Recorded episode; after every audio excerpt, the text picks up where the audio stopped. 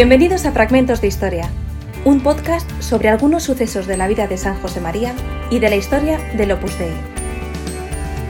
Hoy, el proceso de canonización de San José María, por Constantino Anchen, doctor en teología e investigador del Centro de Estudios José María Escribá.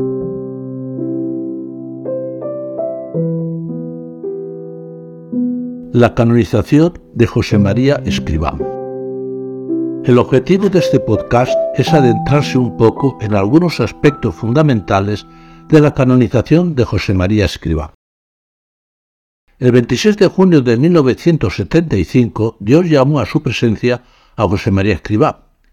Desde ese mismo día, muchos fieles cristianos tuvieron la convicción de que su vida se había llenado de la santidad de Dios y gozaba ya de la bienaventuranza del cielo. Esta certeza se apoyaba en el conocimiento de su vida, en la lectura y meditación de sus escritos y en el bien que Dios había realizado a través de los Purdey por el fundado. Inmediatamente y de modo espontáneo, una multitud comenzó a acogerse a su intercesión, pidiéndole favores de todo tipo, y también surgió la posibilidad y el interés de solicitar que se diesen los pasos usuales para que la Iglesia reconociese su santidad y lo elevara a los altares. El beato Álvaro del Portillo se hizo eco de estos deseos, y a los pocos días escribió una carta dirigida a los fieles del Opus donde contaba detalladamente las últimas jornadas del fundador, el día de su fallecimiento y los comentarios afectuosos de muchas personas sobre José María Escribá. Algunos de estos comentarios ya consideraban como algo razonable la iniciación de los trabajos que acabarían por reconocer en José María a un nuevo intercesor en el cielo. Poco después Álvaro del Portillo comenzó a dar forma a estas aspiraciones y en los primeros días del mes de julio tomó dos resoluciones. Por una parte pidió a las personas de la obra que conservaran el material que tuvieran disponible y que evidenciaran la santidad de vida de José María Escribá, pues sería imprescindible para facilitar un conocimiento realista y fundado de su trayectoria y por otra empezó a preparar la documentación necesaria para una futura causa de canonización. Para pilotar todo ese trabajo se crearon en los distintos países unas oficinas llamadas históricas, que junto con la postulación de la causa coordinaba estas tareas.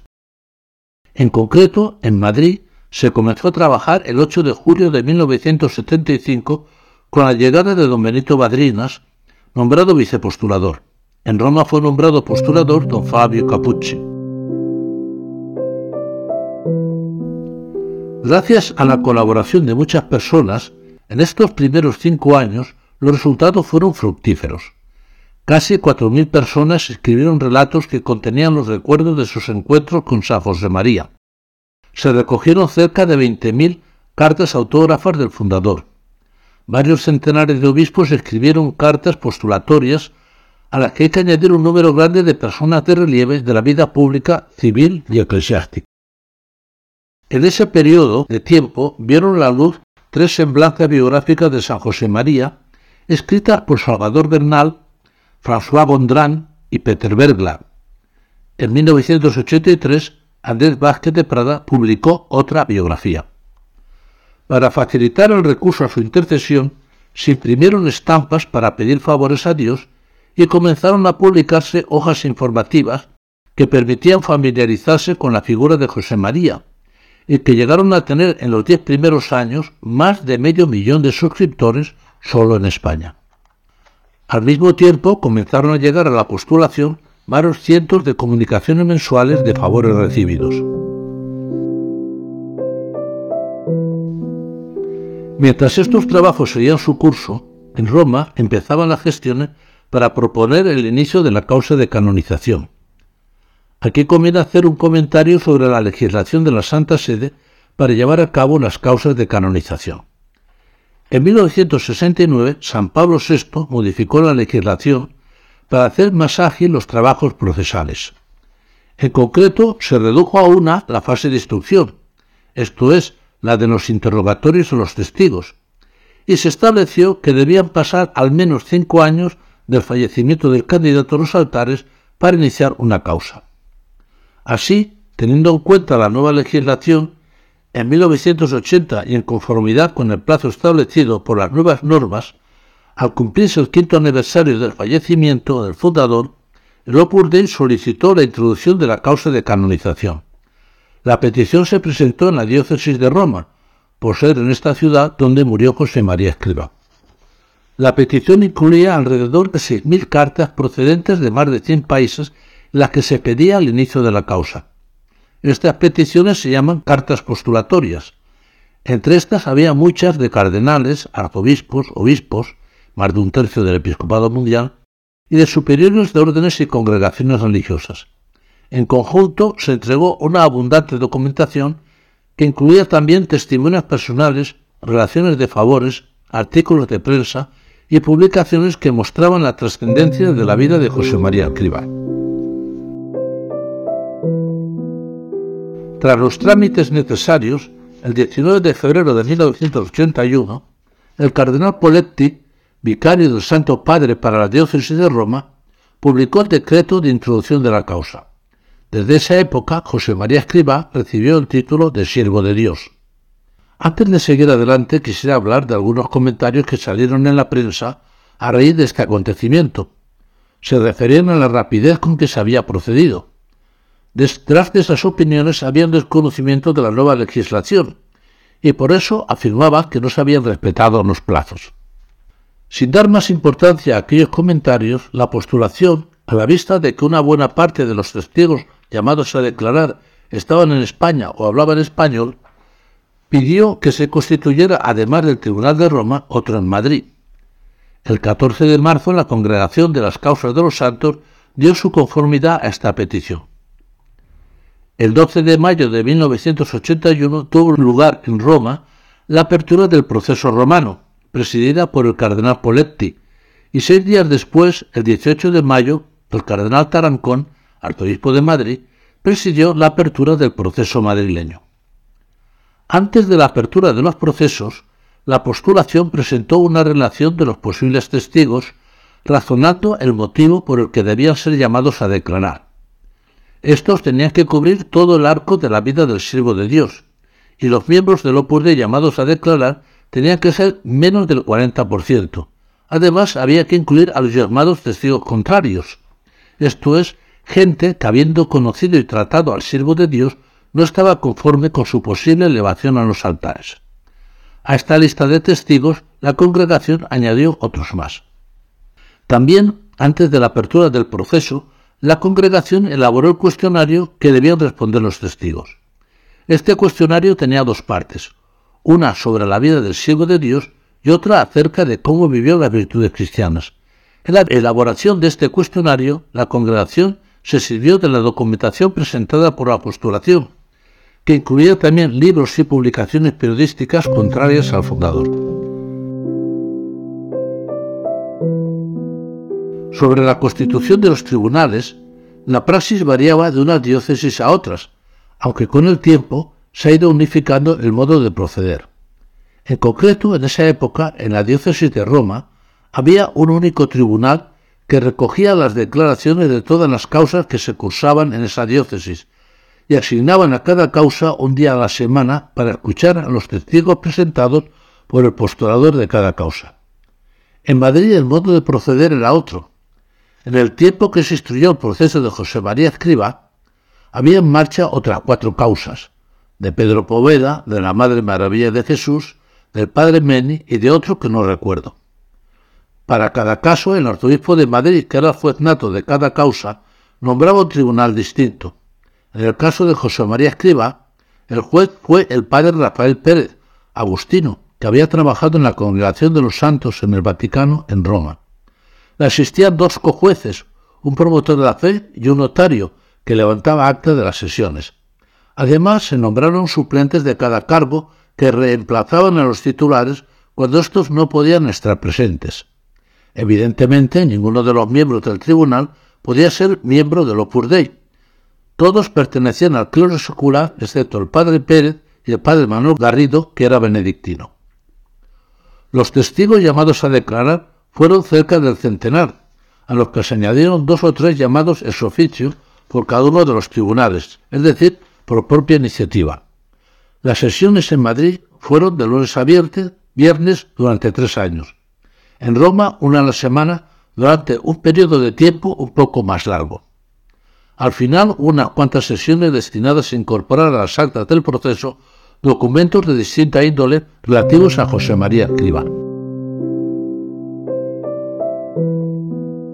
Mientras los procesos seguían su curso, llegaban a la postulación numerosa correspondencia sobre la difusión de la devoción hacia el siervo de Dios y sobre favores recibidos por su intercesión. Algunos de esos relatos presentaban indicios de ser una gracia que podría calificarse de extraordinaria. Para beatificar una persona, la Santa Sede pide que se certifique una gracia de carácter extraordinario llamado milagro. Para esto es necesario un proceso ante un tribunal canónico específico para esta cuestión. Y también pide que haya lo que técnicamente se llama fama de milagros, es decir, que se pueda acreditar una serie de favores que podrían acercarse a la calificación de milagroso. Y esto debía ser así en el caso de los favores médicos, por la poca probabilidad de que la curación se deba a causas naturales. Para dejar bien documentada la fama de milagros, la postulación entregó a la congregación dos volúmenes de 1.200 páginas con las narraciones y documentación de 20 curaciones extraordinarias que se atribuían a su intercesión, seleccionadas de entre 36 que se encuentran archivadas, junto con 75.000 relaciones firmadas de favores de diversa índole. Entre los favores recibidos hubo uno que enseguida llamó la atención de los médicos. Fue una curación de una persona que presentaba un cuadro médico complejo. Se trataba de una paciente que era una religiosa carmelita de la caridad, residente en San Lorenzo del Escorial, en Madrid, la hermana Concepción Boullón Rubio. La historia es la siguiente. Esta religiosa, desde comienzos de los años 70, comenzó a padecer una serie de molestias que tenían causas múltiples. Por una parte empezaron a surgir los tumores en varias partes del cuerpo, pero especialmente uno en el hombro que le dificultaba el descanso y el sueño. A la vez se le diagnosticó una hernia de hiato causante de una úlcera sangrante, que le produjo una anemia severa, hasta el punto de que en 1976 su estado, según terminología médica, era de caquesia. Estaba tremendamente débil, apenas salía de su habitación, no estaba presente en los actos de comunidad y su voz había perdido tanta fuerza que para hablar con su familia por teléfono lo hacía por medio de otra religiosa. No se sabía la naturaleza de los tumores, pues los médicos no se atrevían a realizar una biopsia por la gran debilidad. El cuadro médico fue definido después por los médicos como una, una lipocalcinogranulomatosis tumoral con localizaciones múltiples dolientes e invalidantes con volumen máximo de una naranja en el hombro izquierdo. A esta enfermedad se añadió una patología concomitante que se describe en los siguientes términos. Estado caquético en paciente con úlcera gástrica llena de hiato, complicada por una grave anemia hipocrómica. Así las cosas, hubo una noche en junio de 1976 en que lo pasó tan mal que pensó que moría. Se encomendó a Dios y al final consiguió el sueño. A la mañana siguiente a la hora de despertar la comunidad, se levantó para ir al baño. Al ponerse las zapatillas notó que le holgaba la de un pie, pues la tumoración que tenía en ese lugar había desaparecido. Cuando llegó al lavabo se dio cuenta de que el bulto del hombro tampoco estaba. Se dirigió al lecho para ver si se había reventado, y había manchas en las sábanas, pero no vio nada. Como se sintió bien, se aseó, se vistió y se unió a los rezos matutinos de la comunidad, con gran sorpresa de la superiora y del resto de las religiosas. Cuando le preguntaron qué le había pasado, dijo con toda sencillez que se había curado. Empezó a llevar paulatinamente una vida normal, y como todavía estaba libre de sus tareas, un día la superiora le encargó que acompañara a otra religiosa al médico. Cuando llegaron a la consulta, el doctor se sorprendió al verla, y la hermana Concepción, al darse cuenta, le dijo con toda naturalidad que la enferma era la otra. El médico no preguntó más, pensando que eran cosas de monjas. Pasados unos días, sus hermanas, que vivían en Montalbán, Teruel, le llamaron por teléfono y se puso ella a hablar con toda normalidad. Las hermanas se sorprendieron y le preguntaron qué le había pasado. Ella contestó que se había curado. Entonces las hermanas insistieron de nuevo y le preguntaron a quién se había encomendado. Ella dijo que a nadie. Entonces sus hermanas le dijeron que ellas sí que lo, la habían encomendado a señor Escriba y explicaron por qué y cómo lo habían hecho. Unos meses antes habían leído en una revista unos juicios negativos sobre el fundador del Opus Dei, recientemente fallecido. Ellas, que tenían afecto por el Opus Dei, pues tenían algún pariente de la obra, se enfadaron tanto que tuvieron una reacción muy peculiar y dijeron, para que se vea que son falsos esos comentarios negativos, le pidieron a Dios que se curara a su hermana por intercesión de Monseñor Escriba. Además, todos los días, desde entonces, rezaban el rosario por esa intención. Cuando la hermana Concepción oyó a sus hermanas, sintió interiormente la seguridad de que su curación se había realizado por intercesión del fundador de la obra.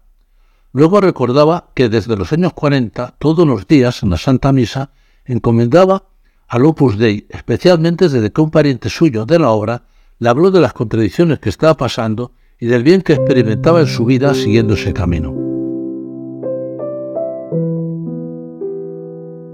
Cuando llegó la noticia a la vicepostulación de Madrid, se iniciaron las gestiones para documentar el caso. Por una parte, pedir los informes médicos y el testimonio de los facultativos que le habían atendido en esos años, y por otro, recoger las declaraciones de las personas que convivían con la hermana Concepción y las de sus hermanas que habían pedido por su curación. Concluido este trabajo, se solicitó al arzobispo de Madrid, el cardenal Enrique Tarancón, que se hicieran los trámites necesarios para iniciar un proceso supermiro, esto es de milagro. Se nombró un tribunal al efecto, que incluía un perito médico enviado por la Congregación de la Cosa de los Santos desde Roma para asesorar al tribunal en los temas técnicos. El 21 de enero de 1982 se constituyó el tribunal y se dio comienzo a las sesiones presididas por el juez del Tribunal de la Ruta Española, Feliciano Gil de las Heras. El 3 de abril se clausuró este proceso. Las actas originales se guardaron en el archivo de la Archidiócesis de Madrid y una copia auténtica se envió a Roma a la Congregación de las Causas de los Santos, que lo guardó para estudiarlo más adelante, esto es, cuando finalizara el proceso de vida y virtudes y el Papa declarase venerable al siervo de Dios. Un año y medio antes de finalizar la fase de instrucción de los procesos romano y madrileño, San Juan Pablo II modificó la legislación sobre las causas de los santos. Desde el punto de vista práctico inmediato, se insistía en la inclusión de documentación histórica de modo que se facilitara la presentación al pueblo de Dios de un perfil de candidato a los altares. Esto hizo, como se verá, que se incluyera más documentación antes de la clausura de los procesos. Los procesos romano y madrileños siguieron su curso, y el 26 de junio de 1984 el cardenal Ángel Suquía clausuró el de Madrid. Un par de años más tarde, el 8 de noviembre de 1986, el cardenal Poletti clausuró el proceso romano. Este se retrasó más por la inclusión de documentación solicitada tras la nueva regulación. Para hacerse una idea del trabajo de estos años, entre los dos procesos se tuvieron más de 980 sesiones, declararon 92 testigos. Todos habían conocido y tratado personalmente a José María Escriba y más del 50% de los testigos no pertenecían al Opus Dei. Las declaraciones se incluyeron en 22 volúmenes, sumando un total de 11.000 páginas. A las declaraciones procesales se añadieron más de 100 testimonios escritos por testigos de la vida del fundador y seleccionados entre los más de 100.000 archivados en la postulación. En la fase final de la instrucción de los procesos se incluyeron una serie de documentación que ocupaban 11 volúmenes, que completaban información sobre la vida de José María Escriba en diversos ámbitos como los familiares, eclesiásticos, civiles, académicos, etc. Concluida esta fase procesal, se vio conveniente añadir más documentación, que sumaban cinco volúmenes más. Estos documentos eran fruto de la investigación realizada en casi 400 archivos públicos y privados, civiles y eclesiásticos. Por último, se entregaron los escritos del fundador publicados e inéditos. En total sumaban 13.000 páginas reunidas en 71 volúmenes. El Tribunal Romano encargó el estudio crítico de las obras de José María Escriba a cuatro teólogos censores, dos para las obras publicadas y dos para las obras inéditas. Como es lógico, no pertenecían al Opus Dei. Cuando la prensa dio la noticia de la clausura del proceso madrileño, hubo una serie de personas críticas respecto a la santidad del fundador que pidieron ser escuchadas por el tribunal. Alegaban que a los pocos meses de comenzar el proceso acudieron al arzobispo de Madrid para manifestarle su deseo de ser escuchados por el tribunal y presentaron algunos escritos que recogían sus recuerdos. El arzobispo de Madrid dio noticia de esto al juez de la causa, que le pidió que le pasara esa documentación. Por las razones que sean, esa documentación quedó en la puerta de Madrid y no se trasladó al tribunal. En ese tiempo había cambiado el arzobispo de Madrid y a petición del juez, el tribunal le trasladó la documentación. Se reconstituyó el tribunal para analizar esa documentación y tras un detenido estudio decretó que no había lugar a esa reclamación. Según el derecho, los tribunales tienen la obligación de escuchar a los testigos contrarios, esto es, a los que pueden aportar alguna prueba o indicio que ponga en duda su santidad. Sin embargo, se establece que no deben ser escuchados los testigos manifiestamente hostiles, y por la documentación estudiada se llegó a la conclusión de que estas personas estaban en esa categoría. El resultado de este proceso se envió a la Congregación de los Santos de Roma, que tras estudiarlo confirmó la resolución del Arzobispado de Madrid. Terminados los procesos comenzaba la fase de estudio. Para ello la Congregación de los Santos nombró relator al dominico Ambrosio Ester. Su misión era dirigir el trabajo de la postulación en la elaboración de la posición, es decir, la exposición sistemática de las pruebas que proporcionan sobre la vida y virtudes del siervo de Dios tanto la declaración y testimonio de los testigos como el resultado de la investigación histórico-documental. En la elaboración de la posición trabajó un equipo de especialistas en teología, historia de la Iglesia y derecho canónico, con la colaboración de expertos en informática. Después de un año y medio, el relator, el padre Esther, presentó la posición en la congregación en junio de 1988. Cuando la congregación de las causas de los santos recibió la posición, nombró a una serie de consultores presididos por Monseñor Petti, promotor general de la fe. Tras estudiar la documentación, el 19 de septiembre de 1989, estos consultores se pronunciaron a favor de la identidad de virtudes del fundador. A esto siguió el estudio por la congregación de cardenales y obispos que se pronunció unánimemente a favor el 20 de marzo de 1990. Finalmente, el Santo Padre San Juan Pablo II promulgó el 19 de abril de 1990 el decreto de Ciudad de Virtudes, en virtud del cual José María Escriba fue declarado venerable. La declaración de venerable era necesaria para estudiar la documentación del proceso de milagro instruido. Una vez se había dado ese paso y como el milagro era de naturaleza médica, lo estudió en la llamada consulta médica, esto es, un grupo de médicos expertos que asesoran a la congregación de los santos. Esta consulta médica concluyó el 30 de junio unánimemente que la curación no era explicable por causas naturales. El siguiente paso corría a cargo de un congreso peculiar de consultores teólogos nombrados por la Santa Sede que tenían que verificar por las pruebas presentadas que había una relación directa entre la oración dirigida al siervo de Dios y la curación.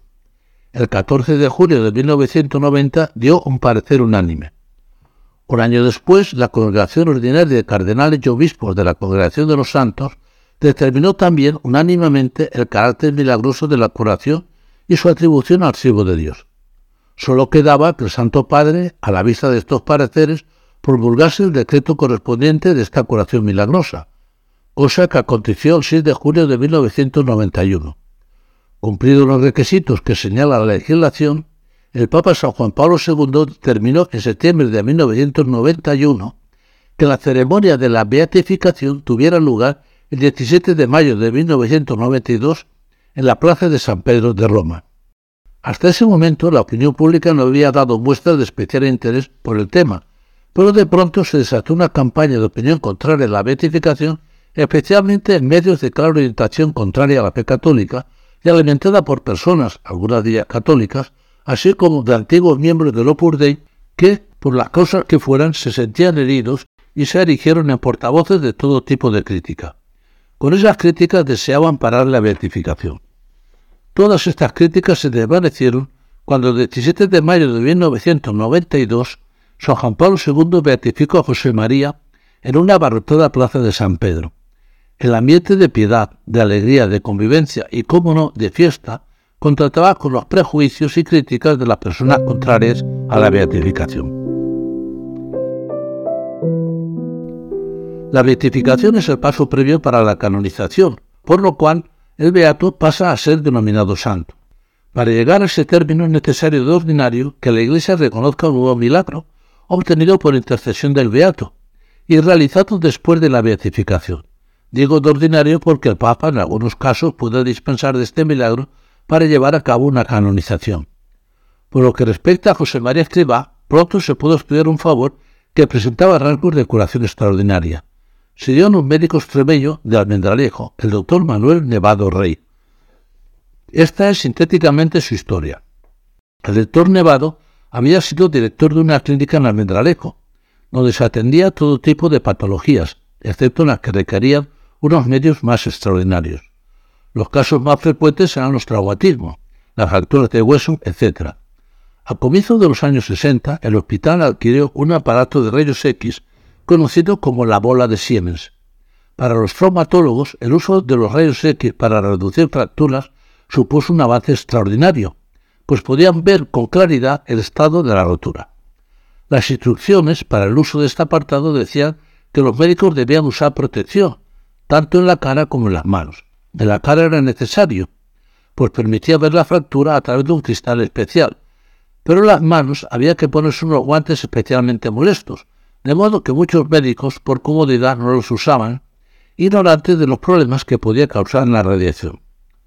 Contaba el doctor Nevado que durante esos años, hasta el comienzo de la década de los 90, fueron varios miles de intervenciones en las que expuso las manos a la influencia de los rayos X. Como consecuencia, a comienzo de 1990, había dejado de operar, pues había perdido sensibilidad en las manos y tenía algunos dedos protegidos con espadadrapos. A lo largo de su carrera profesional, doctor Nevado había adquirido una finca de cultivo. En noviembre de 1992 tuvo que acudir al Ministerio de Agricultura en Madrid para solicitar una subvención de la Unión Europea para unas tareas que quería realizar en sus tierras. Cuando llegó al ministerio, iba con su esposa, mientras esperaban, apareció por la sala de espera un ingeniero que era del Opus Dei y que se interesó por el motivo de su presencia. Pronto se dio cuenta del estado de las manos y le preguntó a qué se debía aquello. Con sencillez le explicó, sin darle mucha importancia, lo que pasaba y que debido a eso había dejado de operar. El ingeniero, tras oír su explicación, le dio una estampa del Beato José María, animándole a que le pidiera su curación. Poco después se despidió del matrimonio, pues ya le recibían la persona encargada de atenderles. Cuando se fueron, el doctor Nevado comentó a su mujer lo curioso del caso, había ido al ministerio por un asunto de vides y cepas y habían salido con una estampa del Beato José María. Desde entonces comenzó a rezarle esporádicamente pidiéndole la curación. Cerca de las Navidades el matrimonio fue a Viena para participar en un congreso médico y además aprovecharon la ocasión para visitar la ciudad. Al entrar en algunas iglesias vieron que había a disposición de los fieles estampas del Beato José María, y le comentó a su mujer la sorpresa de encontrarles allí. En esos momentos sintió la necesidad de pedir al beato la curación, pero sin ninguna fórmula especial, sino manifestando interiormente la petición. De vuelta al Mendralejo siguió con su actividad médica que realizaba en el hospital de Tafra, una localidad vecina. Un buen día, pasadas las navidades, el ingeniero que le había proporcionado la estampa le llamó al Mendralejo para comunicar el resultado de las gestiones del ministerio como no estaba en casa, quedó en llamar en otra ocasión. A la tercera, al ver que no podía comunicarse con él, le dijo a su mujer si le podía dar un teléfono de contacto de su trabajo. La mujer le dijo que no iba a ser posible que pudiera hablar con él, pues durante todo ese día estaba en Zafna realizando intervenciones quirúrgicas. Esto le sorprendió al ingeniero y le preguntó a la mujer, que era de profesión enfermera, si ya se le habían ido las lesiones de las manos, entonces ella cayó en la cuenta de que algo especial había ocurrido. Luego habló con su marido y se convenció de que algo sobrenatural había ocurrido a sus manos. Así lo relata el doctor Nevado. En el mes de noviembre de 1992, cuando fui al Ministerio de Agricultura, tenía muy afectados los dedos de las manos. En la mano izquierda el índice, el corazón y el anular. En la derecha, sobre todo, el índice, el índice y el corazón. Concretamente tenía diversas placas de hiperkeratosis y ulceraciones de diversos tamaños en los tres dedos mencionados de la mano izquierda, algunas hasta de 2 centímetros de diámetro mayor, y otras varias lesiones en el dorso de la mano izquierda y en las falanges proximales y en el dorso de la mano derecha. Me molestaban bastante las lesiones de las manos y tuve que ir dejando de operar. No me las veía mucha gente porque hacía lo posible por ocultarla. Puede decirse que ningún médico me aconsejó tratamiento, porque se sabe que no puede hacerse nada ante la radiodermitis. A uno me dijo que me pusiese vaselina o lanolina para suavizarla, cosa que ya venía haciendo. Desde el día en que me dieron la estampa, desde el momento que me puse bajo la intercesión de Beato José María Escriba, las manos fueron mejorando y aproximadamente en unos 15 días desaparecieron las lesiones y se quedaron como ahora perfectamente curadas. Es evidente que esta curación no puede explicarse por motivos naturales, ya he dicho que la radiodermitis es incurable y que no utilicé ningún medicamento. Solo pensaba en que algún dermatólogo me hiciese un trasplante de piel para tratar de cerrar las úlceras, pero no llegó a hacer nada. A pesar de que procuraba que las manos no se me vieran, hay muchas personas que pueden dar testimonio de cómo las tenía, como es evidentemente mi mujer, uno de mis hijos, que es médico anatomopatólogo, dos médicos dermatólogos a los que se les enseñó algunas veces que son el doctor Isidro Parra y el profesor Ginés Sánchez Hurtado. Tal como sucedió en la curación de mi radiodermitis, lo cuento aquí. Yo temía mucho que se produjera una metástasis, lo cual hubiera tenido ya un pronóstico incluso infausto.